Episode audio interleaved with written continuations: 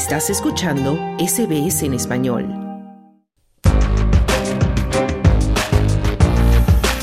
Australia. En hora 13 comenzamos hablando de la pandemia de coronavirus. El 25 de enero de 2020, hace exactos tres años, se confirmó el primer caso de COVID-19 en Australia. El infectado era un hombre que regresó desde Wuhan, el epicentro de la incipiente pandemia en ese momento, y regresó al estado de Victoria. Posteriormente, a lo largo de esos tres años, se sumaron millones de infectados más en todo el mundo y se fueron agregando diferentes variantes del COVID-19, algunas más letales o agresivas que otras. Las víctimas fatales también se fueron acrecentando con rapidez, mientras los sistemas sanitarios de los países intentaban luchar contra las graves consecuencias del virus y la saturación de los centros de salud. Eso hasta que las personas se comenzaron a inocular con las vacunas contra el virus, las que lograron disminuir tanto las fatalidades como las secuelas en los infectados.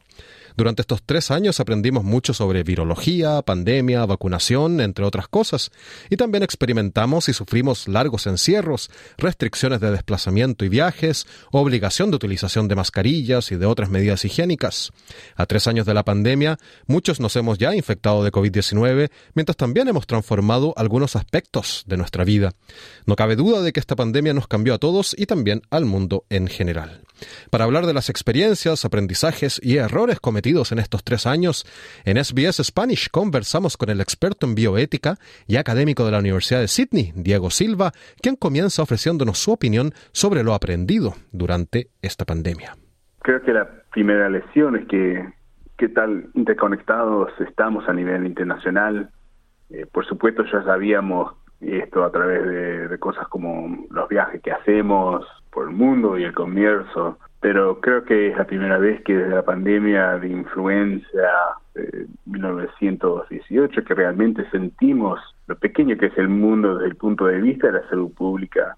Segundo, pienso que aprendimos que la desigualdad es mala para nuestra salud. De vuelta, ya sabíamos esto hasta cierto punto, ya sabíamos, pero ahora está claro, eh, los más afectados por la pandemia fueron los pobres. Ahora no hay forma, yo diría, de esconder de esconderse de este, de, este hecho. ¿Qué cambios ocurrirán? No, no sé, vamos a ver, eh, no estoy seguro. Y yo pienso que tercero, eh, abordar futuras pandemias y cuidado que sí habrá futuras pandemias durante nuestra vida. Yo pienso que requiere que seamos claros, no solo sobre cuestiones de ciencia, sino también sobre los valores que queremos adoptar como sociedad. ¿Qué valores y normas deben guiarnos en futuras pandemias? Y esta es una pregunta que eh, de la que no podemos escapar y que deberíamos pensar ahora mismo, empezar a pensar sobre estas preguntas en este momento. Justamente en ese sentido, obviamente hemos aprendido mucho sobre virus, sobre cuidados sanitarios, sobre vacunas, pero la pandemia también ha cambiado muchísimas cosas, ¿no? En nuestras relaciones, en nuestra manera de, de vivir los lockdowns, las restricciones, la imposibilidad de viajar o desplazarse y el trabajo remoto, por ejemplo, también son cosas que vivimos eh, de forma más masiva esta vez. ¿Tú crees, Diego, que nuestra sociedad, nuestra manera de vivir se ha transformado ya para siempre? Creo que esta forma de vivir ha cambiado, sí por el momento, por el futuro, pero no sé si ha cambiado para siempre. Quizás volvemos a, algo como antes de la pandemia, no sé. Pero sí ha cambiado en el futuro previsible, no solo por la pandemia en abstracto, yo pienso que, sino porque esta pandemia ocurrió durante una época de incertidumbre internacional y eso es clave para mí. Estamos viendo el surgimiento de neofascismo a nivel global, aunque poco a poco eso también está cambiando. Hemos estado viendo durante décadas eh, en cuál las redes de seguridad sociales en Australia, en muchos otros países, están desapareciendo. Ese es el contexto en, el que ocurrió, está ocurriendo la pandemia de, coronavirus. La desconfianza en la ciencia junto que una mayor vigilancia policial que hemos visto y que estamos viendo, eso para mí no se va a ir por el momento, por ahora. Esto no se debe únicamente a la pandemia, sino se debe en parte a la pandemia. Eso para mí es importante, que cuando pensamos si cambió nuestra manera de vivir, que no solo la pandemia, pero la pandemia en el contexto del resto de lo que está pasando a nivel global, a nivel de, de la política internacional y también eh, doméstico. Y Diego, justamente comentabas algo importante, que es la falta de confianza necesaria en la ciencia de parte de muchas personas, porque durante la pandemia obviamente vimos mucha fake news, mucha especulación ¿no? sobre el virus y sobre sus consecuencias. ¿Te sorprendió que mucha gente haya demostrado que no confía plenamente en la ciencia y en los científicos? No me sorprendió. Quisiera que me, me dieran la sorpresa, pero no me sorprendió. Para mí, ya sabíamos que esto estaba pasando. y pensamos el sistema de vacunas que tenemos para los niños, ya hace años que vemos que más y más padres, más y más gente no quieren dar vacunas a los, niños que ha prevenido eh, diferentes infecciones y, enfermedades. Y ya veíamos con más y más diferentes gente volviendo a, a, manera de salud más natural, por, por decir, eh, que no tiene base en la ciencia, a veces sí, a veces no. De esa manera ya, ya estábamos yendo. Entonces, para mí, esa no tener confianza en la ciencia durante la pandemia para mí ya ya estaba desde antes entonces no no me sorprendió y Diego, ahora que podemos mirar, digamos, en retrospectiva, ¿no? Al, pasado, a las primeras fases, ¿no? De, esta pandemia de coronavirus, ¿cuáles crees tú que fueron los errores más grandes que se cometió, digamos, en el sistema sanitario en general, en el mundo, los gobiernos? ¿Cuál es, digamos, eh, la equivocación que quizás más importante que podríamos enmendar, ¿no? Para una próxima pandemia. Mira, te digo lo que yo me equivoqué. yo pensé que una pandemia nos iba a obligar a, trabajar juntos a nivel nacional e internacional. Y creo que muchas otras personas trabajando en salud pública, otras colegas que tengo, también pensaron lo mismo. Y significó que confiábamos en sistemas como el lanzamiento global de las vacunas, que se baseaban en hacer las cosas por las razones correctas. Y eso no sucedió.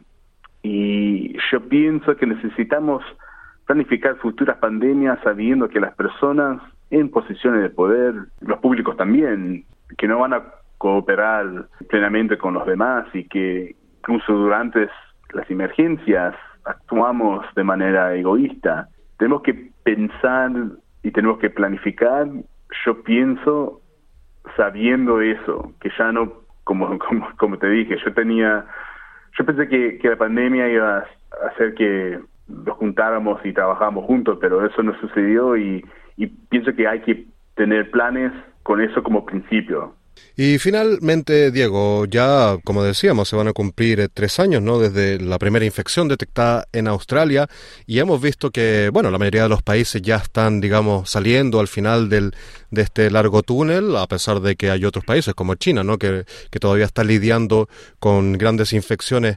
Pero ¿Podríamos decir, Diego, que hemos superado ya la emergencia sanitaria, la emergencia pandémica en el mundo en general, o todavía corremos cierto peligro de recaer? Me parece que lo, peor ya pasó, pero sin embargo hay que tener cuidado porque todo puede cambiar eh, en un instante. Pero diría más, si lo peor ya pasó del, del del virus en sí mismo, del coronavirus en particular, como estamos viendo en el hemisferio norte, por ejemplo, en este momento, en países como Canadá, Europa, Estados Unidos, los sistemas de salud están en caos. Entonces, son las secuelas de la pandemia que, permanecen con nosotros en el futuro previsible. Todas las operaciones, todas las cosas que eh, la gente se iba a tratar antes que empezó la pandemia todavía surgen y más allá que la gente que está trabajando, las enfermeras, los doctores están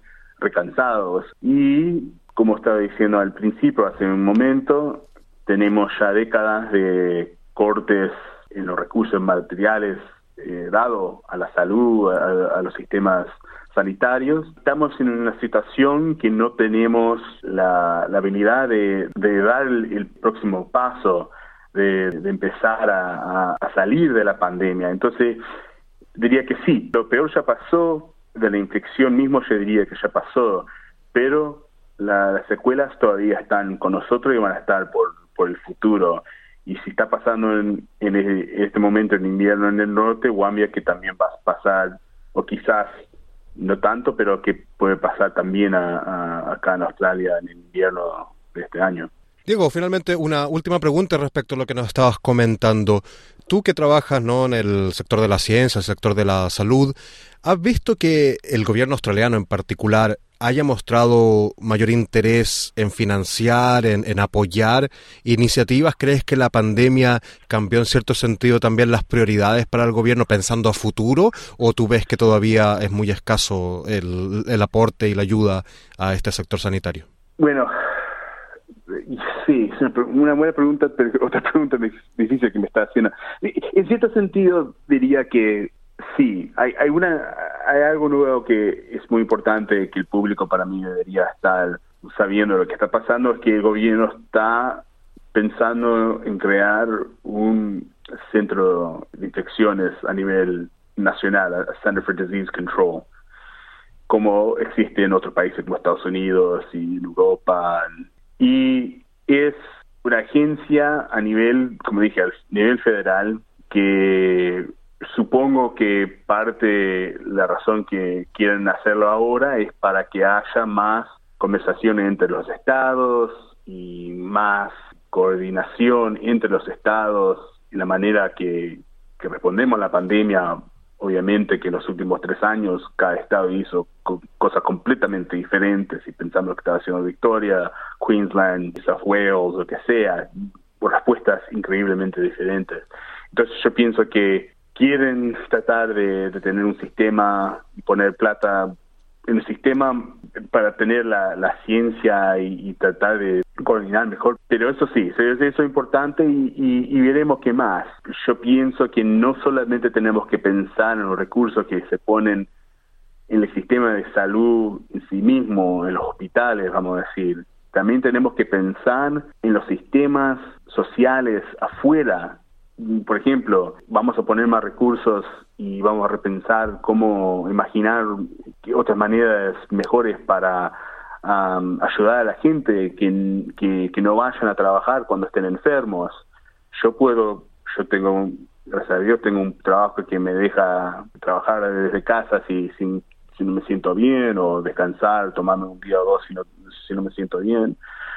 Pero hay mucha gente que no tiene eso en Australia. Y bueno, si las empresas no van a ayudar, no van a dar eso a sus empleados, y el gobierno que va a hacer en ese caso, porque queremos que la gente se quede en caso si están enfermas. Entonces, todo esto para decir que sí hay cambios, yo pienso que hay, van a haber más recursos, pero hay que tener en cuenta que no solamente el sistema de salud propia, pero también ese sistemas más allá de la salud y que tenemos que también reforzar y, reemplazar eh, décadas de, cortes monetarias. Diego Silva, experto en bioética y académico de la Universidad de Sydney, muchísimas gracias por conceder esta entrevista a Radio CBS. Muchas gracias. ¿Quieres escuchar más historias como esta? Descárgatelas en Apple Podcasts, Google Podcasts, Spotify o en tu plataforma de podcast favorita.